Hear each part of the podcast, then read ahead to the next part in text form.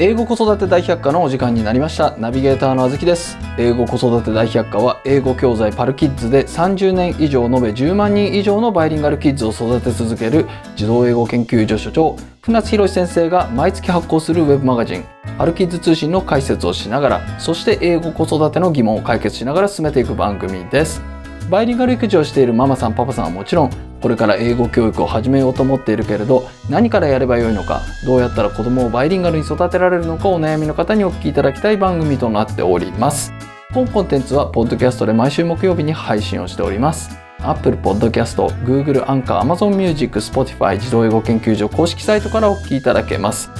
またパルキッズ通信は児童英語研究所のウェブサイトパルキッズ .co.jp からご覧いただけますのでぜひご一読くださいご意見ご感想はメールアドレス podcastpodcast.co.jp までお寄せくださいということで先生今回もよろしくお願いします、はいお願いいたしますうん3月になりましただねはいなんかもうほこらスキーも終わっちゃうよういやまあスキーもスキーも終わりますけれども、うんうんやっぱりこうお父さんお母さんからするとね、うん2月から始まったこの中学受験、そ高うだね校受験そして、高校受験はまだですかね、大学受験、うんねだだって大学受験も国公立の前期試験とかもう始まってますよね。そうだねううん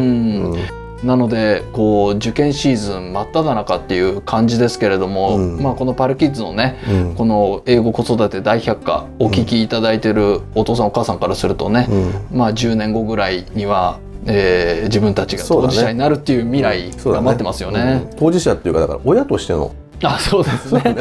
親としての当事者っていうこあとれで嫌でさ俺もほらまあねこの上の子下の子とまあまださらに下いるけどもさはい上の子下の子の受験の時は嫌だったわあそうそうでやすっぱかりドキドキするよあドキドキしますか、うんあーまあね上の子は比較的チャッチャッチャと言ってこの何まあ彼の滑り止めはいのところはなんか役役に行きたいっつって、えっと慶応と早稲田の方はささっと受かっちゃってさ、うんまあそれはいいじゃないはいでそれで結局、まあ、東大に落ちるというこの 浮き目に合うんだけれどもさはいやっぱそういうのってさ嫌だよね何が嫌かっていうとねはい一つやっぱこうピリピリするっていう家庭なんかピリピリするんですかそうあのーママがピリピリしたりするわけよ。ママがピリピリしてそう本人もピリピリしてるんですよね本人はだからこのまあなんかちょっとしたことが嫌なわけだよ。あそれで、えーまあいやほらテストでなんかいい点取れなかったりとかするとさあ、はいうん、分かんないことがあったりするとちょっとピリピリってするじゃん、はいでそれをこうやっては受け止めなきゃいけないんだけどさ、はいまあ、だけど18歳ぐらいになってるわけだから、そうですねなかなかね5歳の子供だったらあ大変だったねって こうほらこうだ抱っこして撫でてあげればいいけどささすがに18歳それできないよな。そうですねうんなんかこう大学受験の時ってうん、僕今でも覚えてるのがセンター試験ですけどもね、はいあセンターだったね僕センタ俺のー頃共通一時だあここに大きな隔たり がでもはや両方ともないっていうね今ね、うん協定っていうらしいですからあね協定なんだ協定らしいですねうんうんうんはいそうかセンターがあって、雪が降ってましてねあはいでああこれは朝早く行かなきゃいけないなって言って車乗っけてもらって、行って1階の教室で受けたっていうね、はい僕は島根県立出雲医科大学だったかなあほうほう、はい、まあその医大で受けたんですよ。 い、ないぜいいないなんだそうです。い今確かにいで受けただけだに医で受けただけですう。ん医は受けてないですうん。今は確か島根大学の医学部にあーなるほどねなんかそんな感じですけども、なんかこうこの季節になると当時のそそのうだね記憶がうんフラッシュバックしてきますね。そうだよなはい。で今だからさ、あのー結構入試って変わってきて各し、まあ、私立大学もそうだけど国立もそうだけどさはい。その AO とかが増えてきてんじゃんそうですね。なんかもう半分以上やっぱり推薦っていうか、そうだね、はい。うんあのーで確保しとかないと逃げちゃうからさはい。うん、まあそれは大学側のこの意図とさ、はい。まあ、思惑と子どもたちの思惑がマッチしてるからいいと思うんだけどもはい。でそれにしてもやっぱしその例えばなんか上智なんかでもあの自己推薦っていうのかな、えっとまあ、推薦で行くんだよね。はい。あはの自己推薦って言わなかったね公募推薦っていうのかな、うんではあそうするとあの GP ある程度クリアしてて、うん英検準1級とか1級とか持ってればまあ、大体もう大丈夫でしょってことなんだよね。はあ、はあはあはあはでただそれっていうのはあくまでもほら、あのーそこを第一志望とした時の話であってあ、はい、滑り止めうん、で受けるとなった場合にはやっぱり一般入試で公立を受けるはずなん公立じゃないごめん私立受けるはずなんだよね。はいでそうするとやっぱ英語だけで受かるかっていうとなかなかそうはいかないね。うーんうん、俺も一般入試で受けたけども英語で 90%95% 取れてもはい国語国語と、まあ、せん選択が俺日本史 B だったんだけどねはいでそのそこである程度以上取らないとはい落ちる ね。ということで先生うんうんなんかもう入っていきそうなんでうん、一応この皆さんにお伝えしておくとはいはい今回は、うんえーパルキッズ通信3月号えもう入っていやまあ入ってないんですあよ入ってなかった入ってない枕の今話をしてたあなんかごめん入ごめんりごめんはい入りそうだったんうんうでんちょっと一回ここで切るんですけれどもえー思考の整理術とうんうんで親子ともに地頭力をアップする方法っていうことでうんもちろん子どもの地頭力っていうのをうんアップするのは受験のためじゃないんですよ。そうそう受験のためじゃないんですけれども、えー受験っていうところを通るにあたって、うんうん地頭って必要だよねっていそううね話があるじゃないですか。うんうんなので、まあ、今回はねちょっと今ちょうどうん地頭力講座、うん第5期生うん募集してますんで、はいこの話を聞いてね宣伝兼ねて宣 伝もう思いっきりちょっと宣伝してますけれそうどだも、ね、うん、あのぜひね、うんあのーこれずっとできないんですよ。う申んし訳ないですけどそう ねずっと販売できなくて、うんこっちの体制が整ったら販売してるっていそうそうそうう形なので、まあ、常にチャンスがあるわけじゃないのでね、うんあのぜひその地頭力ちょっとやってみようかなっていうとあの方に関してはね、うんえーこういう機会を逃さずにやっていただければと思うんですけれどもいやそうなんだよだかはらいそれでさっきの話に戻るわけだよねそうですね要するにはい、英語はさパルキッズでやってるからできるじゃんそうですねで英検大体まあ11級ぐらいみんな取るはずなのよ、はい大は学い入試までには、はいでそうすると普通にこのなんだ AO とかあの何自己推薦だったら入れるんだよ、はいうん、まあ何上智ぐらいだったら入れると思うよ、うん私立でとりあえず何文系でさあの上智入れればまあまあいい方かなあと慶応とか早稲田はどうなのか知らないけれども、うんでただやっぱり滑り止めとして受けちゃうと、えー一般入試だからそうすると英語だけじゃダメだよっていうねそうですねそうで英語だけじゃダメで、えーさらに今度国公立受けるとなったら英語だけじゃもちろんもっとダメなわけだからもちろんそうするとやっぱり必要なのが国語力そうですをね含めた地頭力、ううんんなんだよねだから国語力を高めるために何をしなくちゃいけないのかっつったらこれ国語力高めるためにさよしじゃあ国語をあの授業を教えようじゃダメなんだよもちろん地頭力高めておけば国語力なんて自然と身についてるのようんっていう話だから今回の、えっと、ストーリーは全体的にどうするのかって言ったら何ができないから何をするじゃなくてはい何ができない理由は何なんだろうはっていいうのを探ってってその原因をしらみつぶしにそうですブチブチねブチってやっていくっていうでそうすると何ができないっていう現象が起きないのようん例えばあのプログラム教育とかあるじゃんはいはいあとコミュニケーション能力とか、はいえーあとは主体性とかおおいろいろあるでしょでこれうちの子主体性ないんだわってそれはこれこれこういう理由だようんでその理由をプチッと潰せば主体性なんてつくんだようんっていうような話を今回するわけね。そうですねで、まあはい今回のキーワードになってるのが、思考力判断力表現力とうん主体性っていう,、そうそうそうまず最初にそのあたりがありますよね、うんまあねだからこれ文科省のね先月号もやったけども先月号は英語だったよね、はいはい英語政策のやつだったけど、そうです今ね回はねあの国語なんだ指導要領全体に流れるこの「生きる力」っていう新しい概念をこう、 まあずいずいぶん前 だけど文科省がこうななぜ生きる力なんで足すっていうさいや勉強できればいいじゃんっていうはいななんで生きる力は文科省の役割かってことなんだようね、んまあまあそんなこと言ったらオリンピックだって文科省であれば、まあ、生きる力も文科省でもいいかなみたいな まあ何でもいいと思うんだけども、はいうん、ただまあ生きる力っていう新しいのを持ち出して、えー思考力判断力表現力が足んないとうんだからそれ育てねばならんとはいあとは主体性も足んねえとはい、それも育てにはならんとうん、うんなんだろうねこれなんかパッと見表現力はとりあえず置いといて、うん思考判断主体性ってこれなんかボーイスカウトで身につく気がしますけどねそう だねただこの表現力っていうのも、はいあの文章表現ではなくてあの相手に伝わるあー自分の意図が相手にうまく伝わるための表現っていうなるほどふうに考えるとコミュニケーション的な話ですねそうそうコミュニケーショョン能力だよね、でしかも自分からこうやって積極的に相手に伝えていこうとするのが主体性でしょンはい、はい、聞かれて答えんじゃなくてそうですねとすればこれさ別にこんなふうにこう思考力判断力表現力主体性をそれぞれ伸ばす必要なんかないんじゃないかっていううん地頭力つけりゃいいんじゃんみたいなっもちろんうんていうことなんだよね、そうですでね文科省としてはこのこまあ文科省としては増やせばいいのよあまあまあまあそうですね、うん項目増やしてまあそうななのでななんて言うんですかアドオンじゃないですけれども何かパッチ増やして何か足していくっていうね、はいはいうんもう本当にどっかの銀行の何あの ATM じゃなくてか管理システムみたいな感じでどんどん増やしてって、えっとはいまあどっかでぶっ壊れるんだけどはい相場ぶっ壊れるよこれ、うんうんこんなことやってたら持たないもんそうですね現場がまずぶっ壊れるよそうですあとね子供たちがぶっ壊れるうんであとは納税者がぶっ壊れるまあその教育の下支えをしてるのはう税金ですからねうんうんでだけどそれはこのやっぱ頭いい人たちは増やす方向で物事を考えていくんで、うんえーこういうふうになっちゃってんだよね。はいでそれでさその例えばさこの思考力判断力表現力とかということを伸ばそうとする要するにためにその専門家にいろいろ頼むんだけどもその前にさエベレストは世界一高い山だが富士山よりエベレストは高いかっていう質問に対して答えられない子どもたちがいるっていうことをさ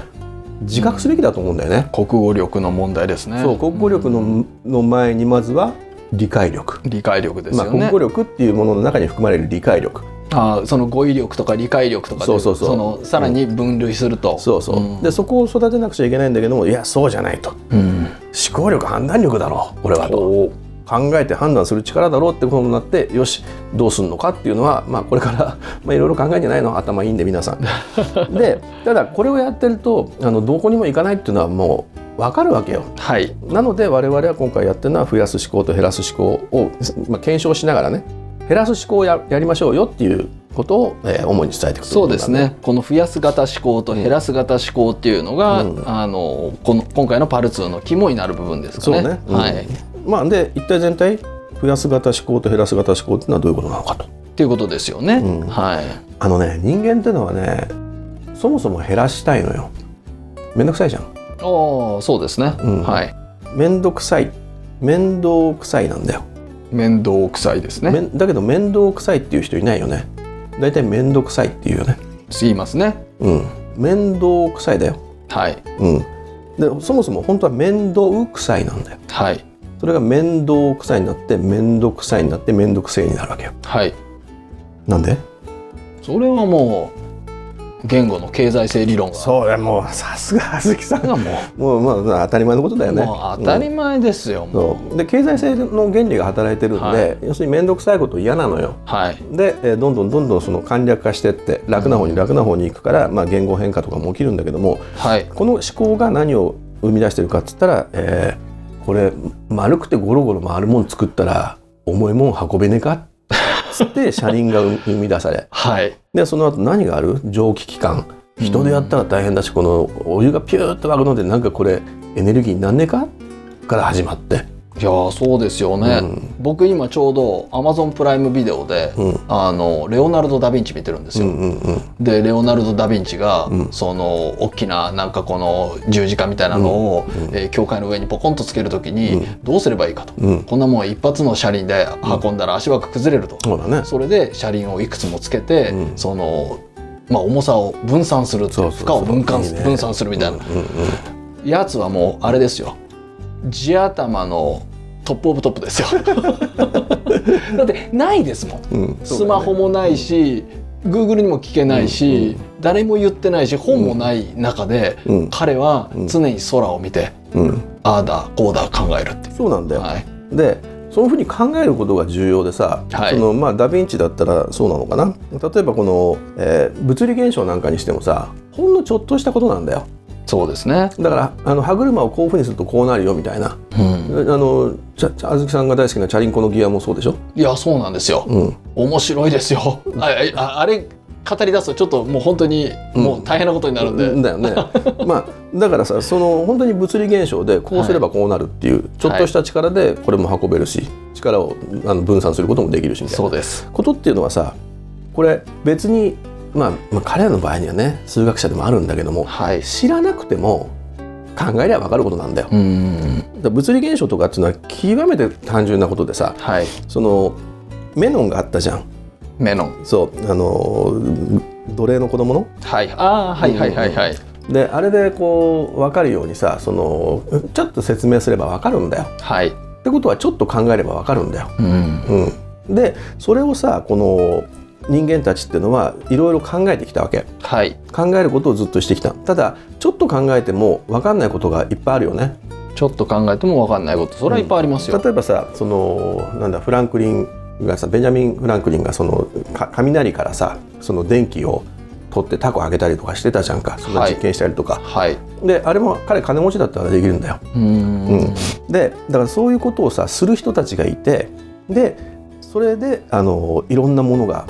こう発明されてきたわけねはいあのだからフランクリンだったらフランクリンストーブなんてもう有名だよねうーんであのなんだ台風とかハリケーンかの仕組みなんかも彼が解明したんだけどもはいその考えればわかるんだよはいただ考えるのってすっごい面倒くさくないめんどくさいですねそうそれでみんな考えないんだよ、もうほんとね、うん、もう僕は警笛を鳴らしたいですよ軽症 でしょあ あまた言っちゃったまた言っちゃったうわ恥ずかしい警鐘警鐘を鳴らしたいです今度黙っとくわもうやばいよ警笛まあでも警笛でもいいですけど、まあいいよピー全然いいですはい、鳴らしたいんですよ、うんうんはいで何に鳴らしたいかっていうと、うん昨年の、うんえーっと何でしたっけ、えー流行語はいはいでタイパっていうのがあるんですね、タイパーはい、タイムパフォーマンスほうほうほうはいうん要は時間あたりのパフォーマンスを上げようぜっていううんうんことなんですけれども、これで、まあ、確かにその時間をね、うんあの有効に使って濃密に、うんえーな結果を出すっていうのは確かに大事なことなんですけれども、うんこれちょっと履き違えると、うんうんいかにショートカットできるかを探すっていああなるう。ほどねんもうね、うん何かうをん作る、何かを考えるっていうことにおいて、うん僕はそこにショートカットをしちゃいけないと思ってるんですよ。ほうほはい、ううんとにかくショートカットせずに考えることが大事他ショートカットしてもいいですよ、うんそのあのなんて言うんでしょうクッキングで電子レンジ使ったりしてもいいですよ、ああなるほどねはい、うんそういうことはしてもいいですけれどそもれはだって今何あの大阪まで行くのに新幹線とか飛行機使わないってそれショートカットじゃなそうじゃいないです文明の利器はいいでしょその思考のチートはやめようぜっていうふうにねいいこと言うね、はいい、いこと 言う学び場なんかもう俺も染みたわ 思考チートしちゃダメだわ、うんこれチャット GPT とかも、うん使い方間違えると思考のチートツールになっちゃうそうだよねじゃないですかうんだからあれが一概にいけないとかいう話でもないし、うんうんあれがもう全体的に OK っていう話でもないと思うんですよね、うん要は人間がいかに深く考えてうんうまく使うかっていう、うんなので思考に関しては時間を使うことっていうのは悪いことではないっていうふうに前置きしてほしいです。いや本当だよだってさ、今の学校教育の問題点っていうのは理解させることをせずにそのだからメノンで出てきたさっきのさ奴隷の子供の話があるでしょ、はいだから算数のことえ平方のこのなんで一つのこの正方形、はい正方形の面積を倍にするためには、はいその、えっと、一辺の長さをどうしたらいいのかっていううん簡単な問題なのよ。はいでたださこれ奴隷の子がちょっと説明したら分かったのよはい対角線を引けばいいとはい分かったのよそうすはるいと面積は、あ確かに倍にな る分かったわけよはいでただしだよこれを教えちゃうんだよ今、そうなんですよね、うんそうなんですよはい、なんでそういうことするかなっていうさこのそこをさこうちゃんとこう理解させるの、うんようなシステムがそろそろできてもいい頃だと思うんだよそうですねだって奴隷の子が分かるんだようん奴隷の子が分かるような理解させる、まあ、理解させれば分かるようなことをさ、はい理解させずに覚えさせるんだよはいなんで いやもう俺クエスチョンマークでしかないんだようね、うんん、だからそういうことが今の、まあ、教育がそのなんだろうなちょっと間違った方向に行っちゃってるのかもしれないっていう,、まあそういですねやかもじゃないな間違った方向に行ってんだよ日本の場合には。でそういったあの記憶に頼ることによってそのなんつうのかな本当ねあの記憶ってね経済性悪いのよ 悪いですよね。めちゃくちゃ。うん、その、考えなくてもいいんで、うん簡単なような気がするんですけれども、その量としては増えますからね、うんうんそうだから面倒くさいのはわかるはいだからいろいろ面倒くさがっていいんだよはいで面倒くさいがゆえにそのいろいろなんだ今インターネットもそうだし新幹線も飛行機もみんな面倒くさいから始まってできてきそてうるわでけすねはいただ面倒くさいを面倒くさいのままほっといたら面倒くさいままなのよはいでそこで何が必要かって言ったら思考が必要なんだよ思考が必要です、ね、どうしたら面倒くさくなくなるのか、うんだよねそれでいろんなものが今生まれてきたんだけどもはい科学もいろいろあの発展してきたんだよはいだから今度それをさ科学の原理を学ぶにあたって思考っていうさこのプロセスをもう突発しちゃってうんでそれで記憶になってんだよ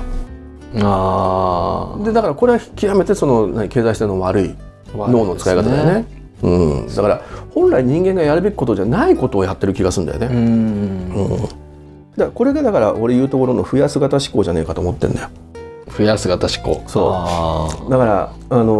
ー記憶っていうところに頼ってしまうはい理解させればさ本当にあのあの自然界の原理なんていうのはすごいシンプルだからはいだからその理解してしまえばもう覚える必要がないんだよ、うんうん、だけどもこの考えるのが辛い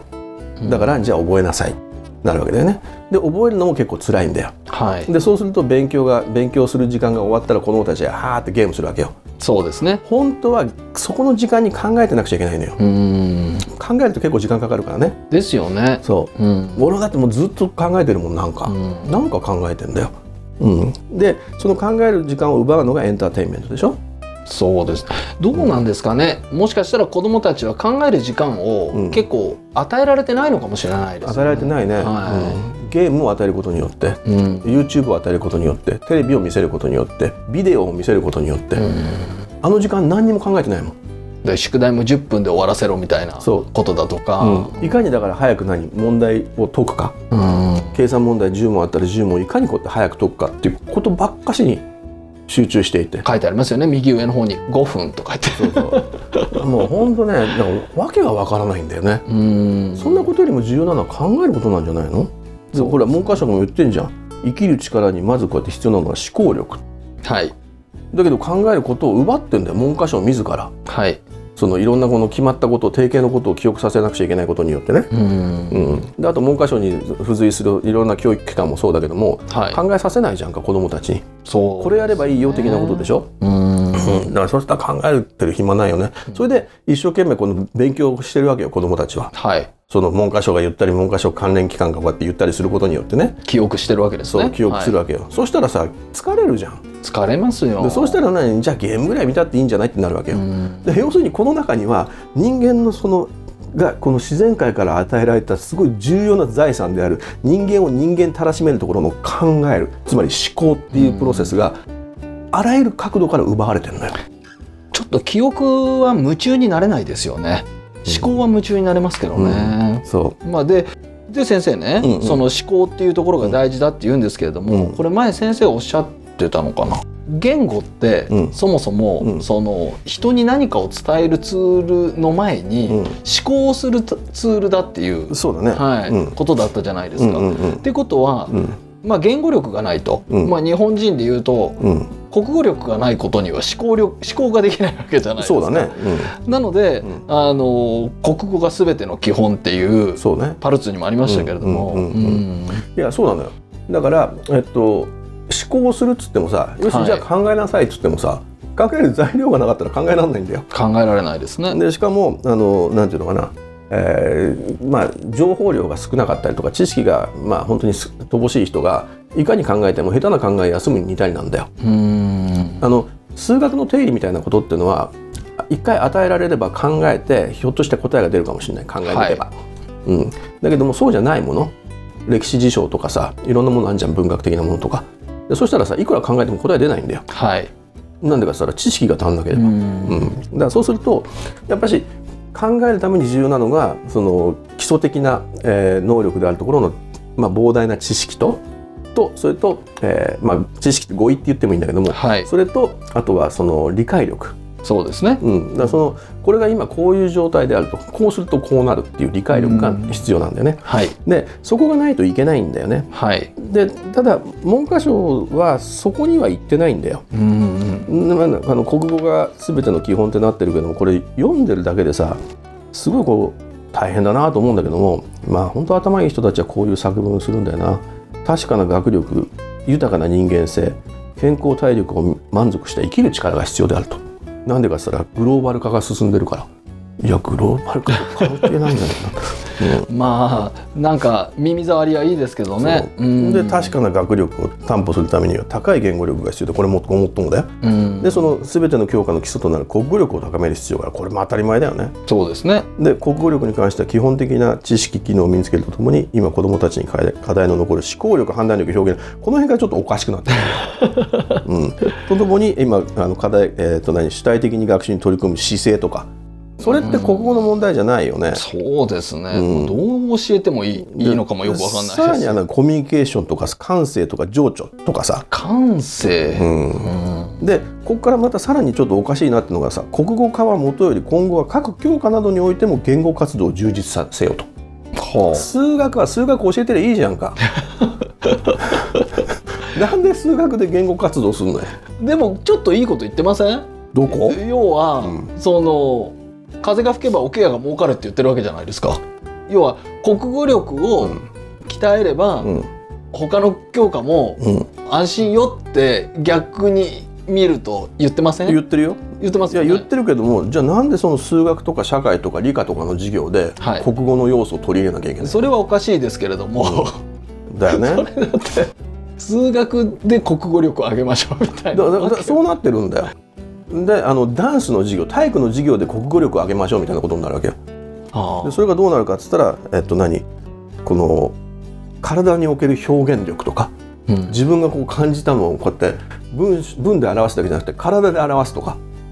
もうこうなってくるとこじつけだよねもうこじつけですね、うんだからもうねこういうのがちょっと何かなと思う本当綺麗なことばかし書いてあるんだけどもこういうのはい綺麗事っていうの、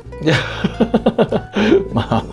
うんどうなんでしょうかうんでそれで発達に応じて要約説明論述などの能力を養うとはいもうだからこれね、あのー先生方大変なのよ大変で国すよ語科の先生は、まあまあ、ああなたたちの仕事だからやりなさいなんだけども、うん他の教科の先生はさあの今までやってた言語活動を通じたし指導を把握検証した上でさらに言語化発達や能力をさ子どもたちの能力を理解した上でさ、はい適宜言語活動を計画的に位置づけ事業構成の在り方を工夫改善する必要があるとはいいうふうに、えー体育の先生が言われてんだよはい音楽の先生が。でこうやって「座って一体何したらいいんだろうな」それで一覧でこう例があるのこう例えばこういうふうにしましょうビヤーってやることが書いてあるんだよ。まあいっぱいいっぱいです、まあ、先生自体が考える力がないですあの時間が作れないですそようね時間が作れないんだよね。で先生この文科省でね、うんこの思考力判断力表現力主体性ってあるじゃないですうか、んうんうんなんとなくわかるんですけれどうんも、すごい疑問なんですよほうほ何をもってしてううん彼らは思考力判断力表現力主体性っていうのを言ってるのかなっていうしかもそれを現場の先生たちってどういうふうに理解するんだろうってこれあれだよなんだっけあのーほらえっと世界でさ、はいあはいのこうなんだっけテテストやるじゃん小学生と中学生向けのさ、はいあのー先進国でななんだっけな名前ちょっと今出てこないけど、はいえっと、OECD のさはいテストがあったじゃん、はいでそれにこういう項目があるのよ。はだけのことじゃん。 で頭のいい人たちってのはあはいう疑わないのーんあ疑わずに何するのかって言ったら「ああそうなんですか」って記憶するのよ。あでそれをそのままこうやって訳すとこういうふうなんじゃないのかなっていうふうに思うんだよね。うんは、いやだ本当ね分かんないのがさあはいその子供たちの数ってさ半減してんだよ俺が小学校の時に比べて。そうですねうん、僕の頃で200万人いましたからねだよね、はいでそれがさだけど先生の数って同じなんだよ。もしくは微増してんだよ。うーんでそれでも足んないっつってんだよ。はいなんでそりゃあねなんでだろういや全然わかんないよ。えまあ一人一人の生徒に対してうん手厚くやりたいんじゃないんですか、そうそうなんだよ重要なとこだよ今あ要るに重要ですかマーケットが半分になったとするじゃんはい半分になってそしたらさ、同じ人数がいたらはいそしたらサービスはこのクオリティがガッと上がってはいで満足度も上がるよね満足度ってのは何かっつったらさ、子供たちの学力はあはあ上はがったの、あいやそ そこがちょっとあれですけれども、うんまあ上がってないんじゃないのだからさなんかね子供たちの学力を上げるためにやる,、はやるべきことを増やしてってんだよどんどん。そうですねでせそうすると先生もやること増えちゃうじゃん、はいはい忙しいじゃんはいだからこの先生の数減らしちゃダメなのよはいはいはいでほら減らしちゃダメなんだよねだっはて、い担保できないじゃん先生のこの労働力っていうかさ、そうですねクオリティがねはいでそれだけどなんでかっつったら先生やることが増えてやったるからうーんうんなんでいっぱいですよ先生のやることは減らさなきゃいけないんだよあーここでも減らす形を減らさないともういだもっとね減らしてちゃんとね、えっと、5時6時には家に帰れるようにするとかうーんで朝もさなんかもう修行の1時間前に来ればいいよぐらいの感じそそれでも長いよね。長いですねうんうんでもうね先生の仕事を減らすはいで減らすためには何かっつったらこあの細かいプロシージャーを減らすはい手続きがあんじゃんいろいろ事務作業が。事務作業は大変ですよ先生でなんで事務作業が増えてるかっつったらいらんやること増やしてるからそうですねそうだからそもそも文科省がこの先生にやることを増やしてるのようんでそこを減らしてあげればいいの本来彼らは何のために教師になったのかっていうところ、はいうん、だから生きる力の前に自分の担当教科をしっかりと教えて子どもたちの学力をガッと上げるうんでそうすると今生徒数は半減してて先生の数は変わってないんだからはいより濃密な授業ができるはずだよね、うんそしたらメノンで見たように面積をさ倍にするには直径はみたいなことが子どもたちが直感的に理解できるようになると思うんだよ、はいうん、一人残らずだよそうですね一人残らず奴隷の子になるんだよとりあえず、うん今奴隷の子以下だからね、はいうん、だからそうした時にそのそういった教育法を今度ちゃんとやるためにはもう繰り返しだけど減らすかいかに減らすかうんここが重要だと思うよ増やすんじゃなくてじゃあ先生ね、うんあの今回ここまでにして、はいはいえー次回、うん増やすとどうなるかちょっと今回もね、うんあの後半の方で増やすとどうなるかがちらっと出ましたけれども、うん増やすとどうなっちゃうのっていうところと、うんあと減らすとどうなるかうんっていうところうんでまあそのへ減らす型思考について、えー詳しくね先生にさらに掘り下げていただければなと思いますので、そどううねぞよろしくお願いしますちょ。っとやっぱ熱くなっちゃうんだよこういう話ごめんね はい